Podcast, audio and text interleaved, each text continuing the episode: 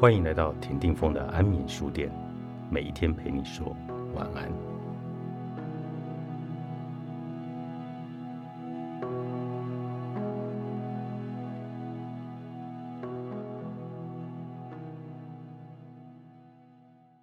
拥抱父母的平凡大法官。离开学校之后，保持联络的同学也不过是交情好的寥寥几位。当你依然会关心着生命中曾经相互交汇之人的近况，不远的几年前，一个悠闲的假日早晨，在半睡半醒手机划着划着，慢慢苏醒，划过同学的父亲辞世了，也划过李宗盛的歌曲，缓缓点开，默默聆听。相较于习惯在电影或小说中滥情，极少数的时候是看歌词，看着看着就扑簌簌的流下了眼泪。那时，一个人躺在床上，陷入悬然欲泣的情绪里，耳畔仿佛再度听到有人窃窃私语，说着孝顺只有在人还在世时才有意义，但偏偏多数人。都等到树欲静而风不止。李宗盛的那首歌是新写的旧歌，也是一首过去来不及写给父亲的歌。深沉的情感，唱出人生的欲说还休。平凡的歌词，流泻的竟是毕生的告解自白，如释重负，轻如心头，倏忽即逝的悠然感触。却也重如一生挥之不去的无限后悔与感激。年轻时，我们是急欲展翅的雏鸟，一心只想着追求碧海青天，在孤寂、责任、心酸与痛苦、含泪一一并吞之后，才奢望倦鸟归巢，能偶尔回到父母羽翼的保护之下，甚至试着努力回报一点。给那对日渐衰老的背影，那几段歌词伴随着沧桑嗓音，狠狠地卷入眼底。若是你同意，天下父亲多数都平凡的可以，也许你就会舍不得再追根究底。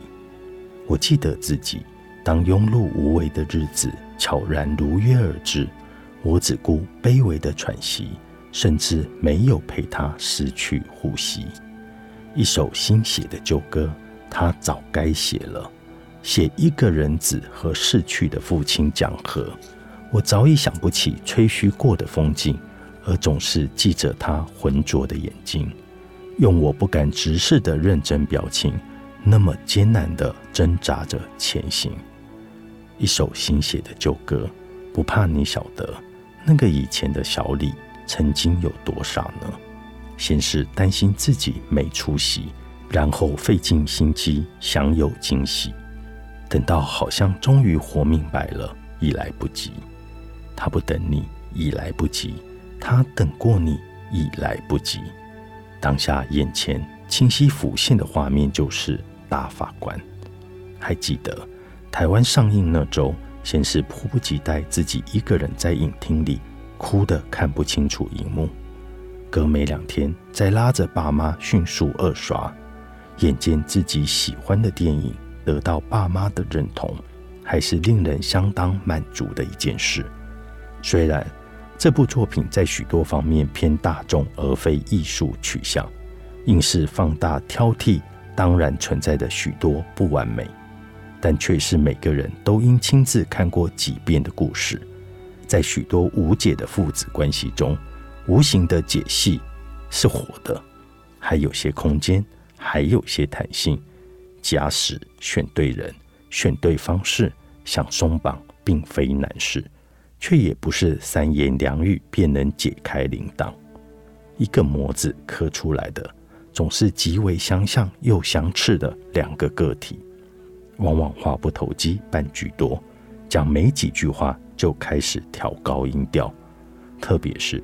电影中，两人于车内不欢而散，怒气冲冲地往相反的方向大步离开。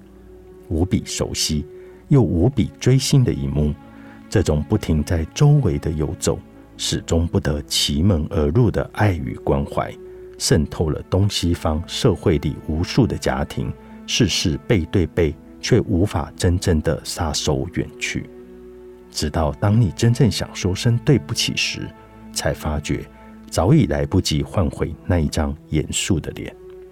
是啊，若是你同意，天下父亲多数都平凡的可以，也许你就会舍不得再追根究底了吧。无论早晚，做孩子的依然得学会妥协与和解。只是这条漫漫长路，儿子从少年走到了中年。父亲从黑发走到了白发，才得知父爱可以伸长二十几年；才明白父母眼里永远存在孩子的影子；才忆起儿时影片后面长进的那一双手早已满布风霜。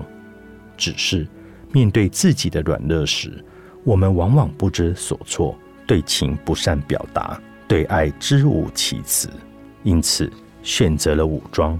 板着一张脸，但炯炯有神的目光却始终像是黄昏在追逐黎明，以最笨拙的方式凝视孩子的成长过程，直到慢慢老去，直到难以维持表象那一天的到来。光影华尔兹，作者 Christine，春光出版。